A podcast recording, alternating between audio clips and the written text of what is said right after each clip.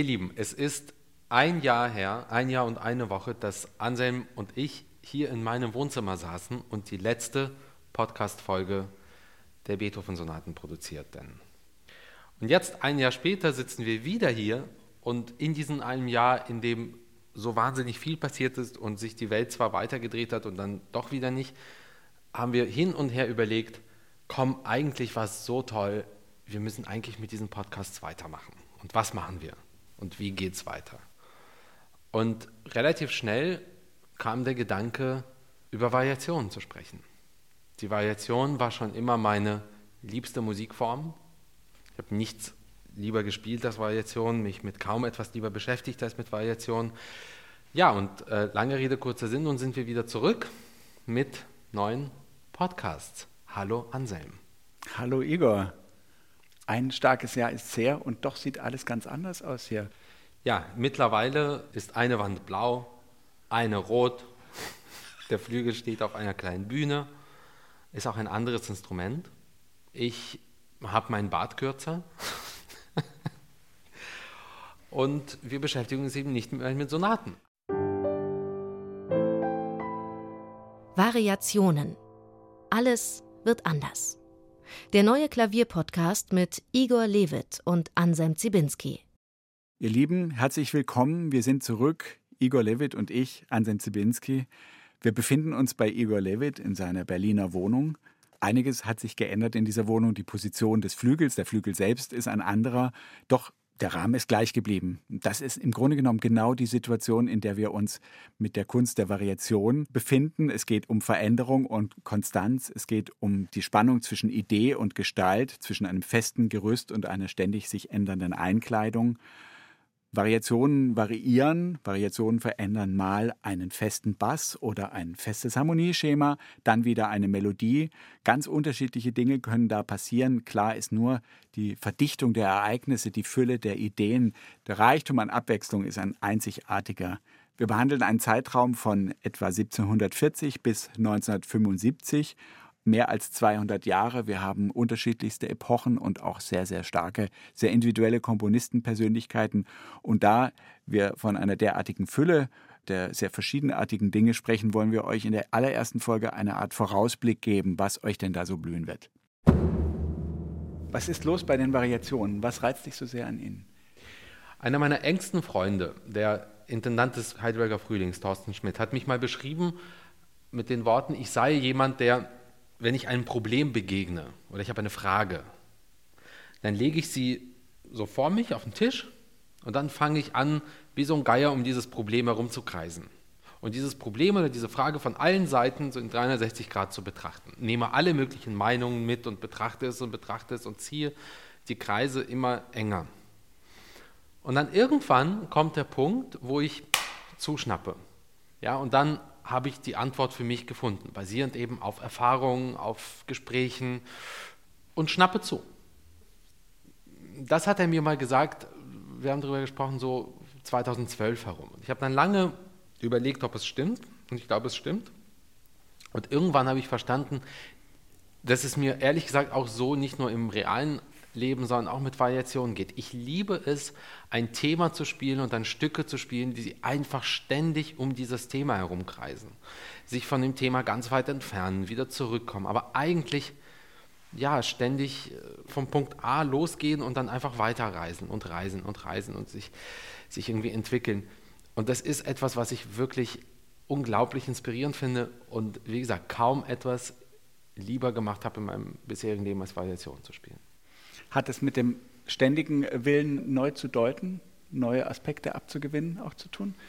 Kann sein. Also wir werden uns ja über ganz viele verschiedene Variationswerke unterhalten. Wie du ja weißt, wir haben es ja nicht nur häufig darüber unterhalten, sondern quasi über dieses Stück kennengelernt. Beinahe im Zentrum meines Musikerlebens stehen Beethovens Diabelli-Variationen. Also Beethovens letztes großes, gewichtiges Klavierwerk, knapp eine Stunde lang, das sich mit diesem nennen wir es mal, interessanten Thema beschäftigt, nämlich mit einem Walzer von Anton Diabelli.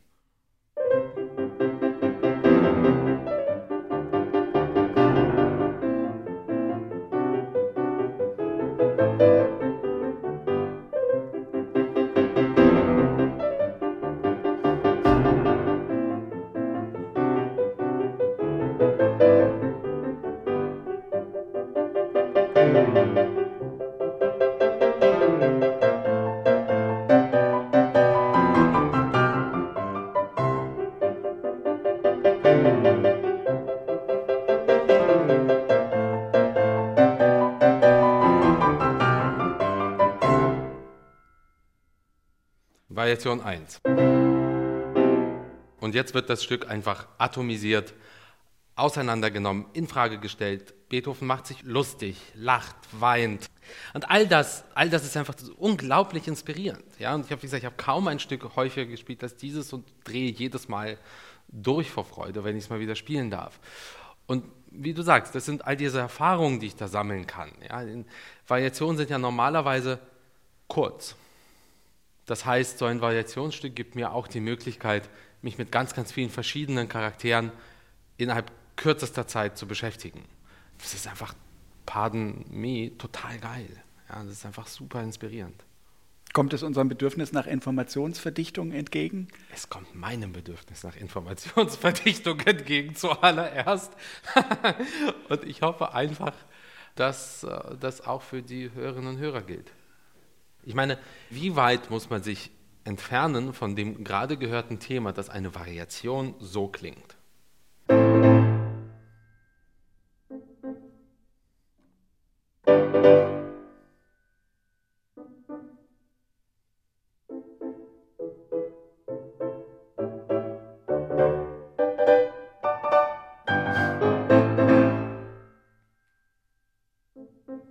Darf ich euch erinnern, das Thema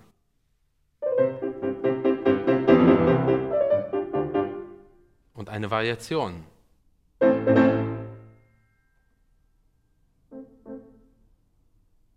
Ich meine, wir werden uns in einer der Folgen ganz ausführlich mit den Diabelli-Variationen beschäftigen, aber nur als Beispiel, einfach wie abgefahren weit so Variationen einen treiben können, steht einfach dieses Stück für all das.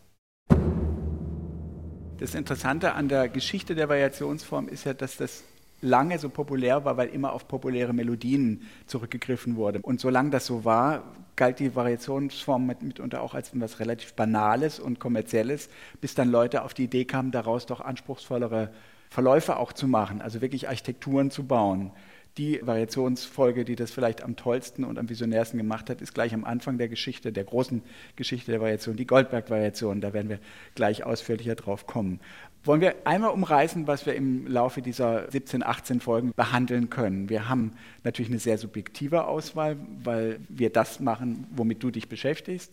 Wir haben Klavierwerke in erster Linie, weil wir leider Orchesterwerke jetzt nicht so richtig dran nehmen können. Und wir haben natürlich einen chronologischen Durchblick durch eine Zeit von 1740, Bachs Goldberg-Variation, bis etwa 1963, Ronald Stevenson, Passacaglia auf DSCH. Genau, also nochmal zurück auch zu dem, was du anfangs gesagt hast, dass auf populäre Melodien, Variationen komponiert wurden. Das ist ja später auch weitergegangen. Franz Liszt, mit dem wir uns auch ausführlich beschäftigen werden, hat ja nicht nur Variationswerke komponiert auf populäre Melodien. Er hat freie Fantasien improvisiert auf populäre Melodien. Im Grunde hat er die Variation variiert indem er sie zu sogenannten freien Bearbeitungen, freien Fantasien, Paraphrasen weiterentwickelt hat. Der absolute Großmeister darin.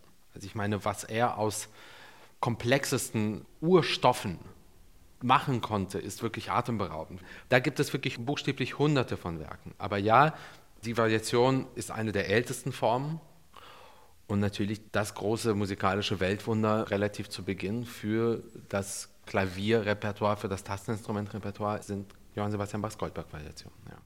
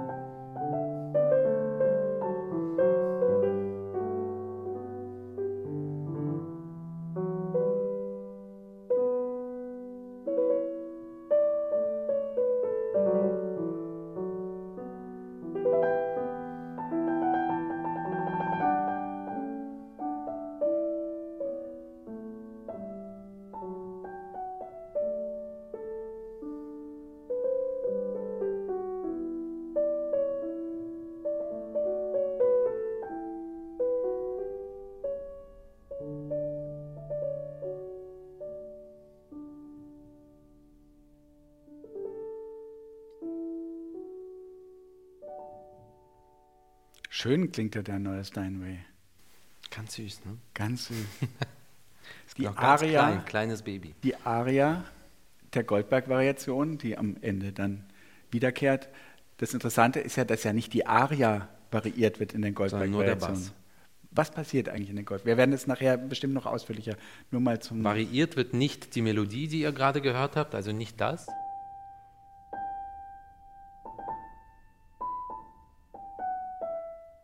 Also dieses Wunder bleibt, bleibt für sich und kommt ganz am Schluss nochmal wieder. Variiert wird das.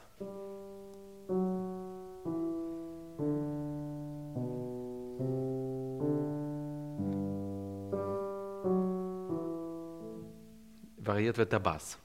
Ich betone ihn mal, ich hole ihn mal sehr, sehr stark raus.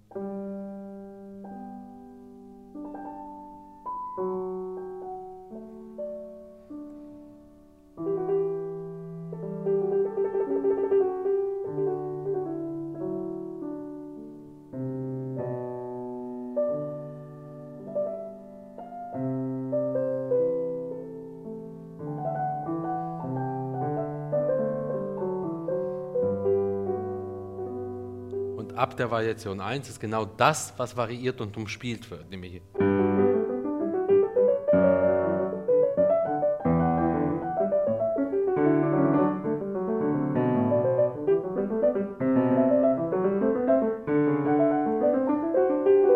also Und das, ähm, ja, das ist der Variationsstoff, nicht die Melodie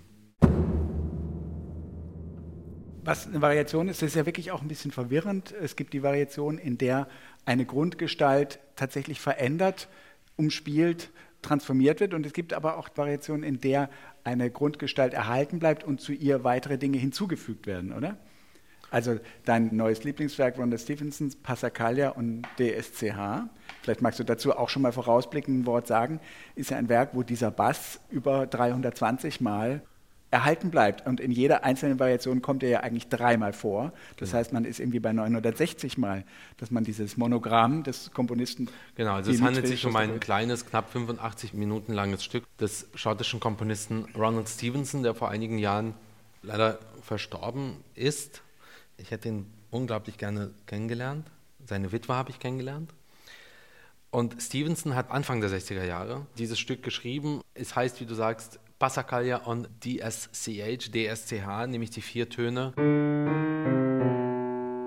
die Dimitri Shostakovich als sein Namensmonogramm selbst verwendete. D für Dimitri und SCH für Shostakovich. Shostakovich eröffnet sein berühmtes achtes Streichquartett genau mit diesen Tönen, das Cello Solo.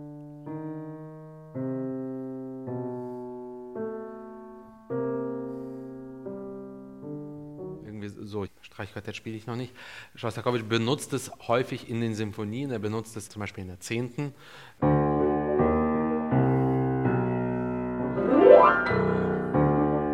Die ganze Zeit. Ja, also es gibt viele Stücke, wo er dieses Monogramm benutzt. Stevenson nimmt diese vier Töne und legt ein beinahe marxistisches, großes, internationales Klaviermonument hin, umreißt einmal den Globus, ziemlich buchstäblich, wir kommen da später drauf, und verlässt dieses System dieser vier Töne nicht ein einziges Mal bis zum Schluss. Es beginnt mit den vier Tönen.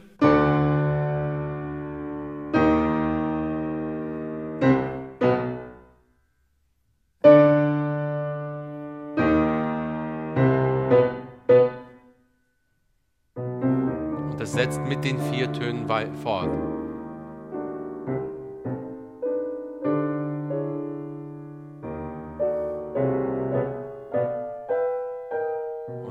Wieder los. Und egal, wo ich jetzt hinspringe in den Noten, sagen wir mal auf Seite 62, ja. Nee, das ist die schwerste Stelle. Ich springe woanders hin. ich bin noch nicht warm gespielt, ja, es kommt noch. Was wäre denn hier ein gutes? Ja.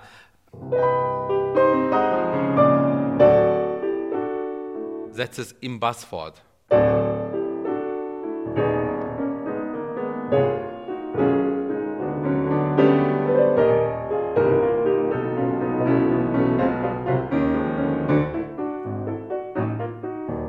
Weiter. Ich kann nochmal springen. Ja? Wehe, das ist jetzt wieder schwer. Ja, das ist ein bisschen schwer, aber ich glaube, das kriege ich noch hin. Also.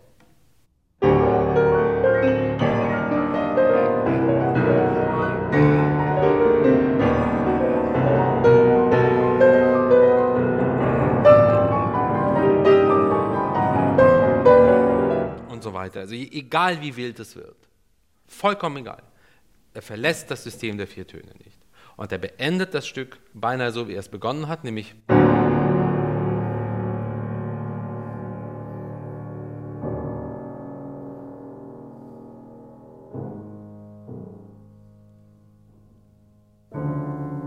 Und der Bass setzt wieder die vier Töne fort. Und hier kommt die einzige wirkliche Veränderung. Er bleibt auf dem D im Bass stehen, nämlich auf dem Dimitri. Nochmal. Nochmal. So, dann gibt es kein SCH mehr. Es bleibt nur noch das D. Zum ersten Mal. Und hier haben wir jetzt 85 Minuten Musik hinter uns. Den kritischen Unterton mit dem Igors neues Lieblingsstück habe ich schon festgestellt. Wir haben uns ja doch einige Male hitzig unterhalten über das Stück. Freue mich schon auf die Folge, wenn es um Nina Stevenson geht. Aber ja, das Stück ist wirklich ziemlich einzigartig. Ich hätte es sehr, sehr gerne 2015, als ich Bachs Goldberg-Variation, Beethovens Diabelli und Frederick Chevskys People United aufgenommen habe, hätte ich dieses Stück sehr, sehr gerne mit aufgenommen, weil ich es wirklich für eines der vier herausragendsten Klaviervariationswerke halte. Ich konnte es nur nicht. Es war mir zu, zu schwer und zu hoch und zu viel. Gibt es eigentlich etwas, was die Variation ausschließt? Ist das wirklich das offene Kunstwerk schlechthin? Also gibt es quasi tendenziell unendliche Erweiterungsmöglichkeiten, immer wieder parataktisch eins neben dem anderen? Je nachdem. Also wenn wir auf Mozarts Dupont-Variationen schauen,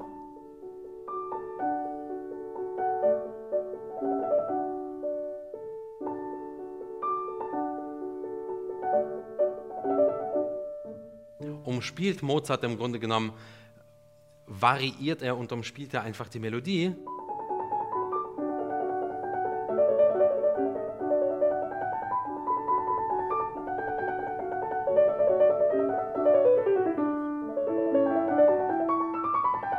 Und so weiter. Bewegt sich das ganze Stück über in diesem unglaublich geistreich und inspiriert, aber eigentlich in diesem Rahmen des D-Dur. Manchmal schreibt er auch eine D-Moll-Variation. Aber eigentlich bewegt er sich in einem relativ engen Rahmen.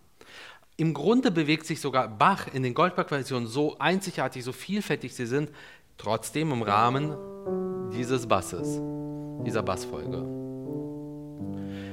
Beethoven in den Diabelli-Versionen sprengt dieses Stück ab Variation 1. Also, was ist weiter entfernt von einem Walzer, egal wie doof er klingt?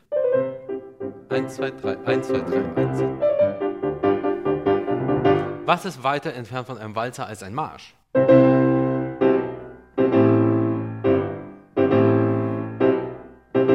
Musst du wirklich lange nachdenken, um irgendwas Wesensfremderes zu finden als das. Schon bei den Diabelli-Variationen müsste ich eigentlich sagen, die Möglichkeiten der Variation als solche sind buchstäblich unendlich, ja. Also wirklich, du kannst dich so weit treiben lassen und wir kommen ja später auf Stücke, die es wirklich echt bunt trieben, wie es nur geht. Das ist jetzt alles eine erste Vorausschau auf das, was uns blühen wird. Bach Goldberg-Variationen. Ein Stück, das man sich bunter wirklich nicht vorstellen könnte. Wir werden in der nächsten Folge genau sehen, dass es doch einer sehr strikten Ordnung gehorcht. Und weißt Magst du, du ganz kurz zeigen, weißt du, auf welche, welche Variation ich mich am meisten freue? Meine 25. Nee. 13.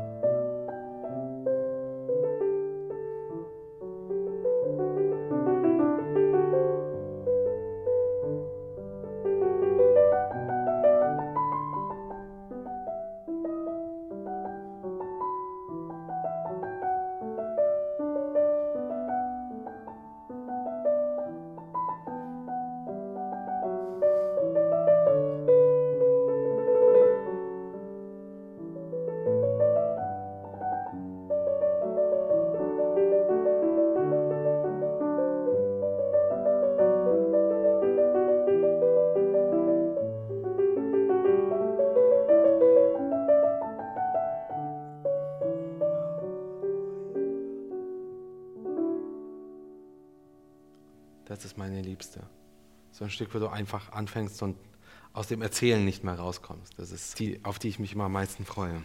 Ja. 29, kurz als Kontrast, als schärfster Kontrast. Du verlangst auch Sachen. Das sind die 29. Ah ja, kriege ich hin.